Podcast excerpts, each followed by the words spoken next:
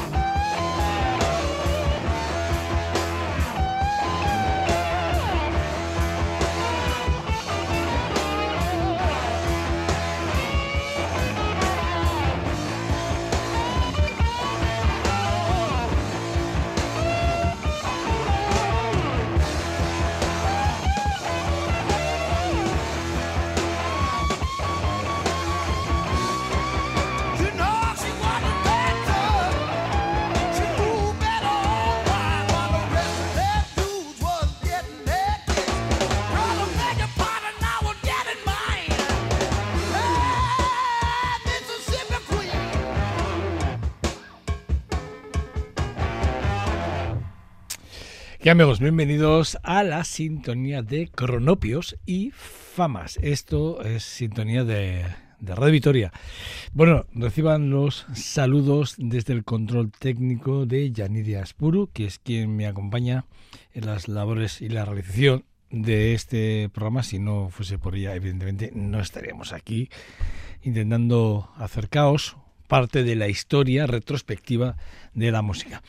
Bueno, pues eh, la verdad es que hay una transición muy importante en el rock y, hay que quien la hizo de digamos genial y quien además eh, firman los orígenes del heavy son The Mountain una de esas bandas que firman Leslie West que es uno de los guitarristas más influyentes al que el destino solo se, se dignó bueno eh, sonreír una vez gracias a una reina como es la del Mississippi, que es lo que acabamos de escuchar ahora y que es un temazo increíble, maravilloso. A los sus, a sus 71, ya 71, no, 70 y algunos recién cumplidos, bueno, que nació en el 45, ¿eh? Bueno, pues eh, hay que decirlo que lo hizo todo y todo el mundo quiso tocar con él. No hubo nadie que no quisiera tocar con él. Bueno, de, de Climbing es el, álbum debut de Mountain. Allí el grupo, bueno, el grupo graba esta canción allí en los años 70. Era, era ya el segundo disco del guitarrista de The Vanguards, que es eh, así la banda de donde él procedía. Y bueno, pues la verdad es que no se me ocurría mejor forma que arrancar el programa, este, esta edición, esta nueva, este nuevo programa de esta semana, de la mejor forma que yo creía que era eso, hacer esa transición, mirando esa, haciendo esa mirada retrospectiva hasta, hasta los años 70 y encontrarnos en el camino con Leslie West y con, con este Mississippi y estos orígenes los principios de lo que fue el heavy, sin lugar a dudas.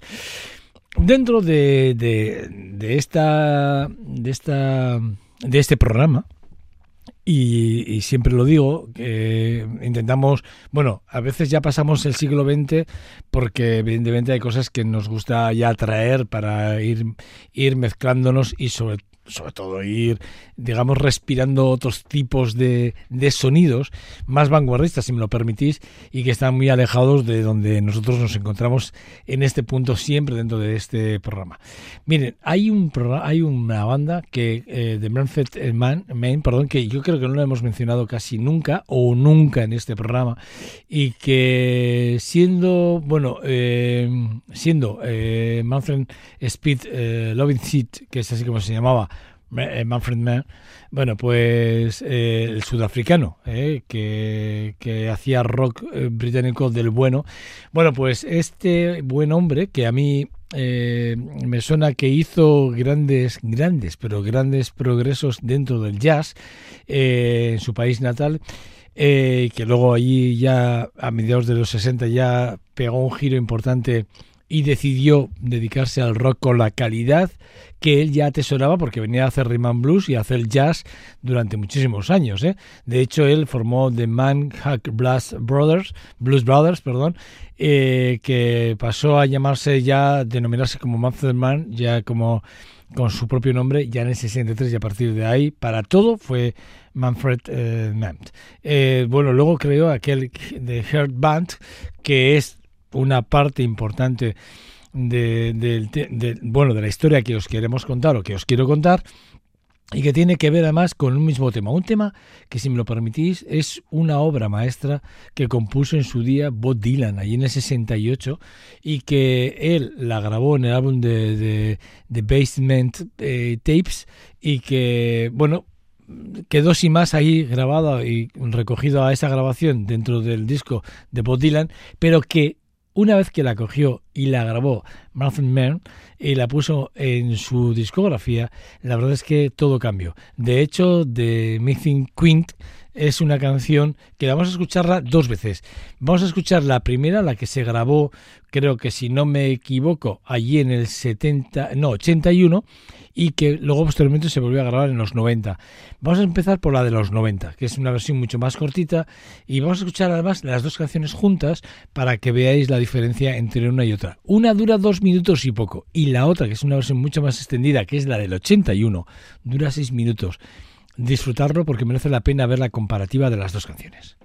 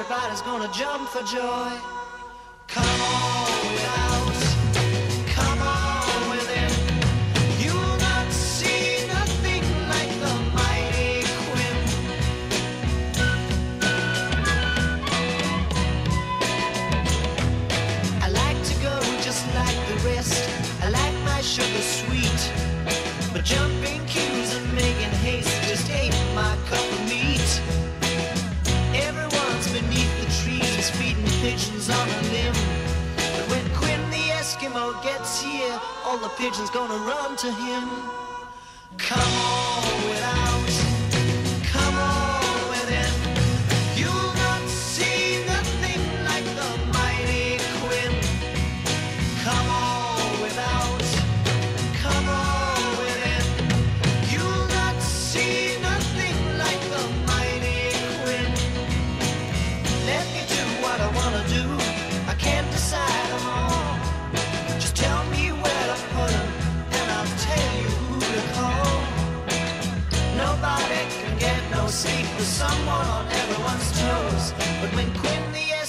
Gets here, everybody's gonna wanna doze.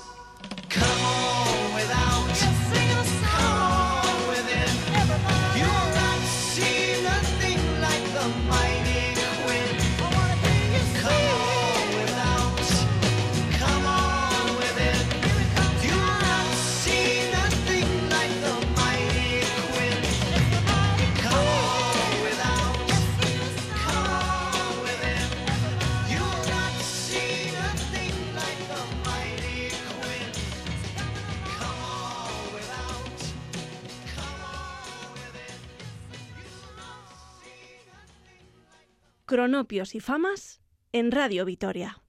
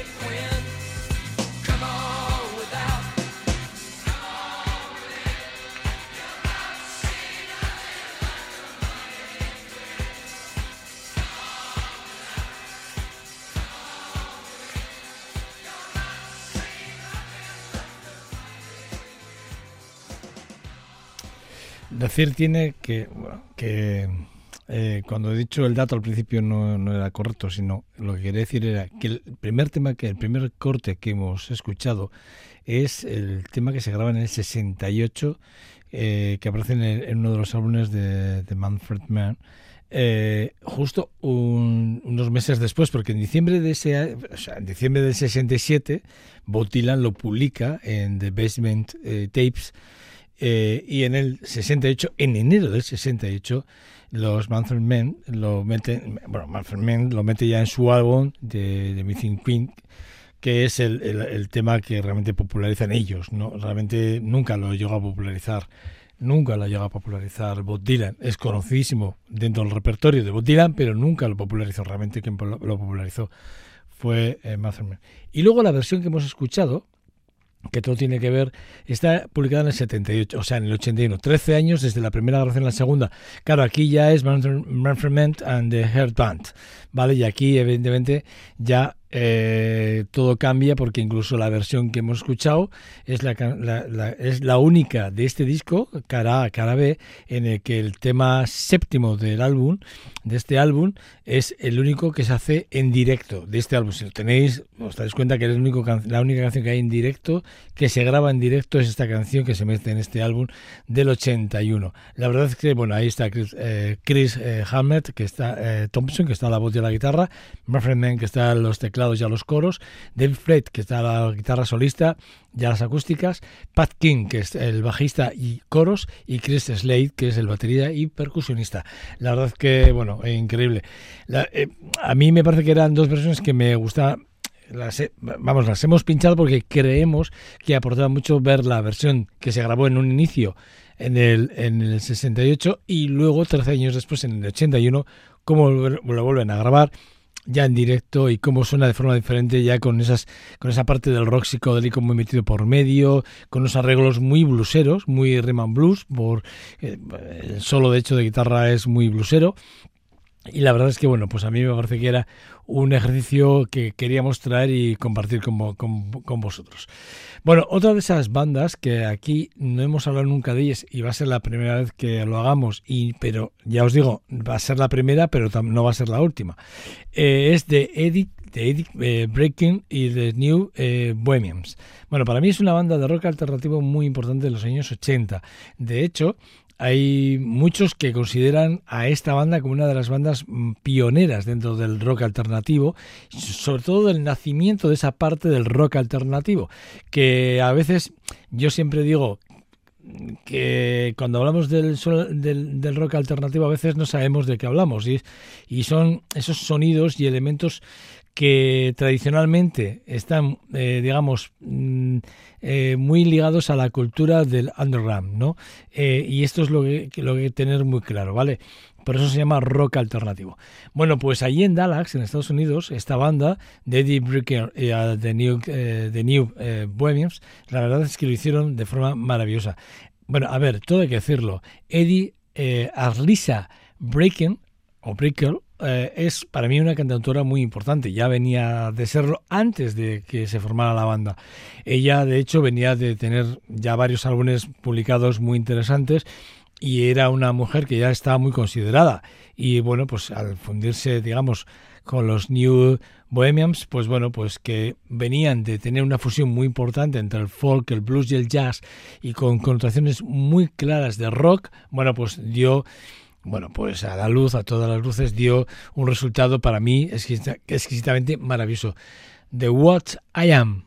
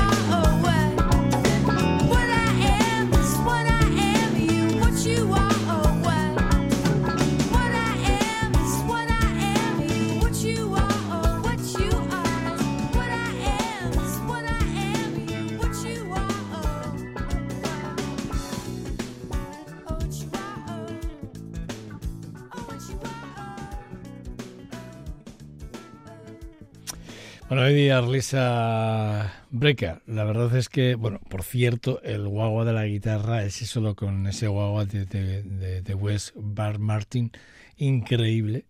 Eh, un tío que es un guitarrista excepcionalmente maravilloso, un tío con una técnica increíble, como habéis podido eh, escuchar. Y bueno, pues ahí también está Carter Albrecht, que está a los teclados y a la, la, armónica y a los coros. También estaba Eric eh, Peswood, también estaba la segunda guitarra rítmica. También estaba Chris Whiting, a la batería y a las percusiones. Y a los otros teclados estaba Paul Miss Winkems, que ya le conocemos de otras formaciones y que, bueno, pues que también hemos hablado de él. Por cierto, la banda eh, lanzó en el 2018 aqu- el álbum de The Rocket, que- llevaban sin grabar, por cierto, más de 12 años, porque en, estudio, ¿eh? en directo habían hecho muchas cosas, pero en estudio, desde el Stranger Things del 2006, no habían vuelto a aparecer. Y bueno, pues el álbum del 2018 es The Rocket, por cierto, uno de los, para mí, de los discos, bueno, para tenerlo bien, bien puesto bien en- a recaudo de alguna forma. Bueno, pues eso, de, de eh, Breaker and the, the New Bohemians, que repito, una auténtica gozada, un- una banda impresionante. Os voy a hablar de un concierto que, que tuvo lugar y además vais a escuchar el directo en el 2016. Eh, Alicia Keys no se le ocurre otra cosa que pedir permiso al Ayuntamiento de Nueva York para utilizar la esquina del Squad Garden, de, de bueno, de Times Square, perdón, no, de Times Square de Nueva York para apoyar, para, bueno, para presentar su álbum de entonces, Hair. Vale, eh, hasta aquí todo parece normal si tuviésemos en cuenta que esa esquina, concretamente, de, de- de- de Times Square, es una de las, digamos, de los puntos más concurridos de todo Nueva York. Bueno, pues montaron un escenario tremendo, tremendo, y hicieron un concierto en directo, eh, al aire libre, eh, en esa intersección que es, repito, es de las más concurridas no en Nueva York, sino yo creo que en todo Estados Unidos. Bueno, eh, Alicia, Alicia Case, invitó a, un grupo de, de músicos a contribuir eh, en esa celebración de ese disco que cantaran con ellos. Entre ellos estaba John Mayer y Quest Love. Pero también entre ellos también estaban, eh, digamos, músicos de, bueno, o estilos. Aparecieron estilos muy importantes como el hip hop o el Team o el, el Jay-Z o el Nas y también, bueno, fueron parte de muchos otros músicos muy notables de la escena del pop-up, ¿vale? Muy reconocidos. Bueno, el momento más importante, que es el que os quiero hablar y además lo podéis chequear si queréis en, en las plataformas, es en ese momento en el que eh, Alicia Keys empieza a interpretar los primeros párrafos al piano del If I Am Anything Got You. Bueno, uno de los temas más conocidos de, ella, ¿no? Bueno, eh, eh, publicado ya en el 2003. Bueno, pues ella sale a la escena, se pone a tocar esa, introducción y de repente aparece de, de Questlove y se sienta a la batería. Si veis ese momento, es impresionante simplemente lo que hacen lo que, hace- lo que es capaz de hacer un baterista en un momento determinado, cómo es capaz de imprimir todo el carácter a una canción, como es este If the Anything Go You de, de, de Alicia Keys. Bueno, y ya, si me lo permitís, el momento en el que sale John Mayer y hace los cuatro acordes y empieza a hacer los primeros párrafos junto con Alicia Keys y a cantar la canción. Bueno, hay un momento en el que eh, cruzan ya al tema de Gravity, de- del álbum de- que contiene la pieza del 2006, y creedme, es mágico lo que sucede. Nosotros os vamos a poner el audio. Ahora bien, si queréis hacer el ejercicio de ir a ver este momento a las plataformas y disfrutar de ese momento de la imagen y del vídeo, vais a disfrutarlo mucho más, si cabe.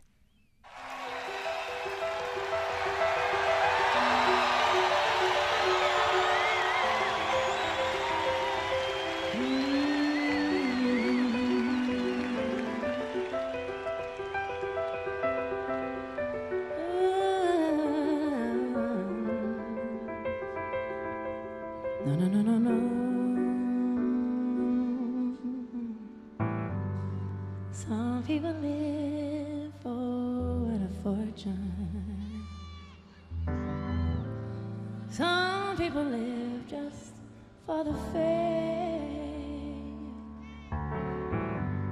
Some people live for the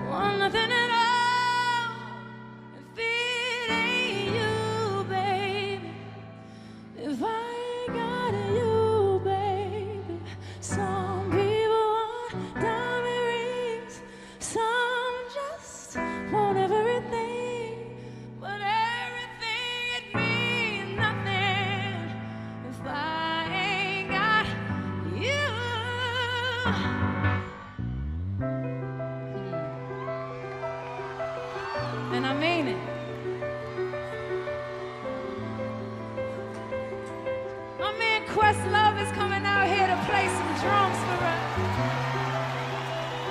Blessings, Quest. And I also have to invite my dear, beautiful friend, John Mayer.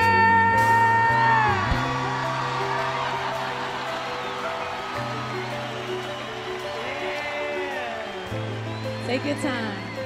You're just up here vibing feeling good, New York?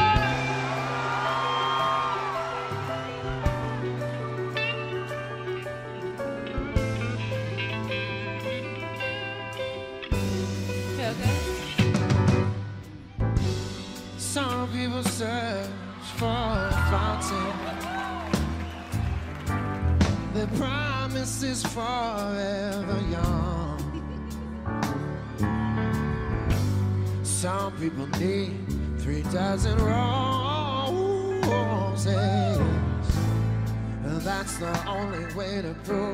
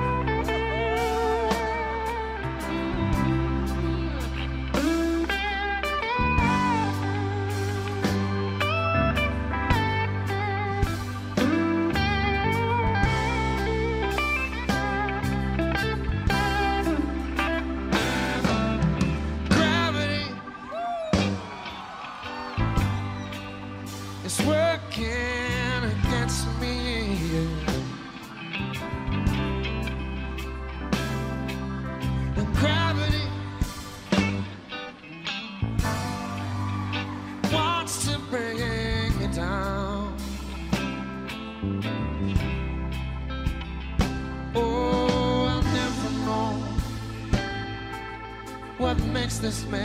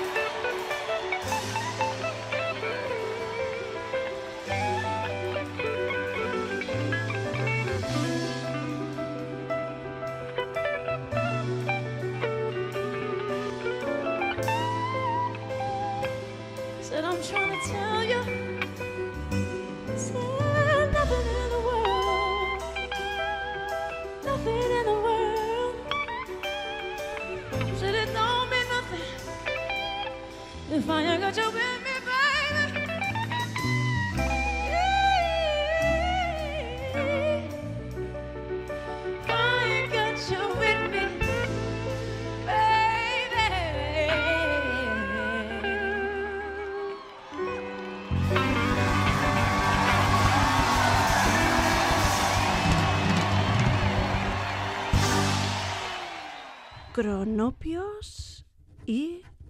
Famas en Radio Vitoria.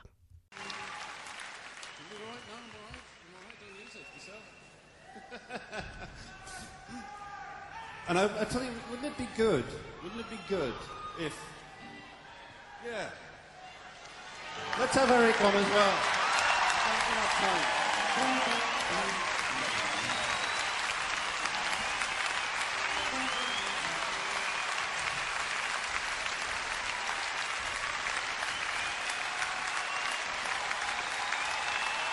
because we can.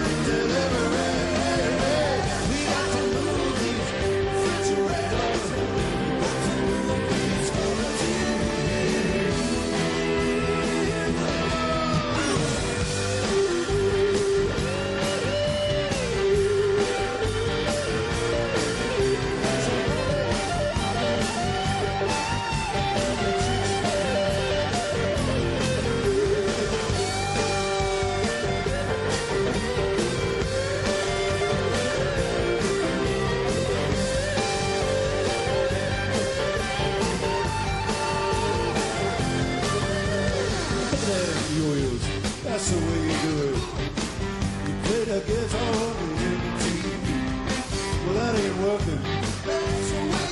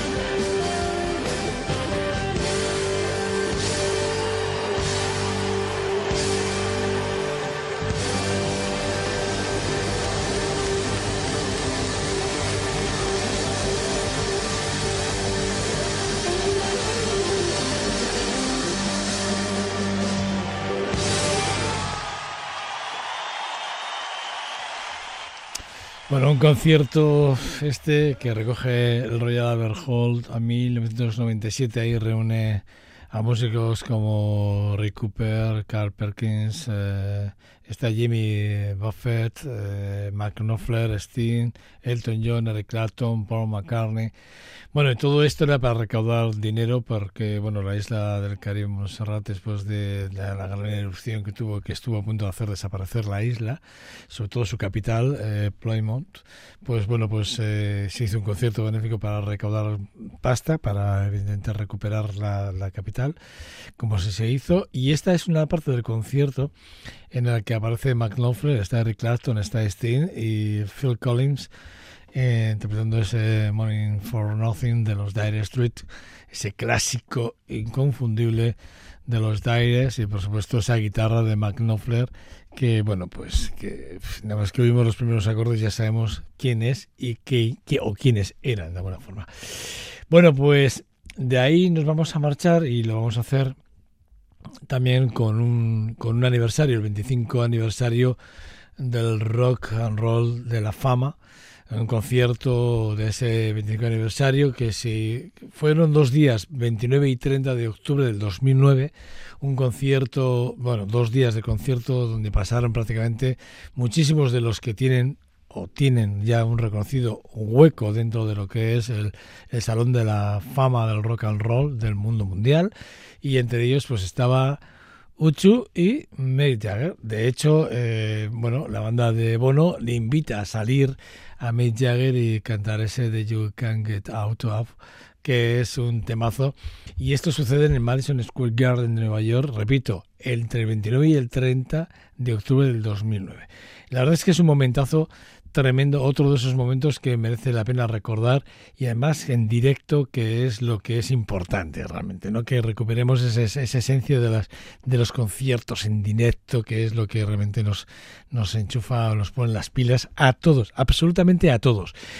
Bueno, pues nada, con él, con este tema, con este de You Can de Get Out of eh, de, U2 y con la invitación a subir al escenario en ese 25 aniversario del Salón de la Fama del Rock and Roll eh, celebrado del 2009. Bueno, pues con ellos, con Uchu y con Mick Jagger, nosotros despedimos este, esta, esta edición de esta nueva edición de Cronopios y Famas. Reciban los saludos muy cordiales de Yaniri Aspuru y de quien nos habla Joseba Cabezas. Sed buenos, nos, nada, en una semana estamos aquí. Agur.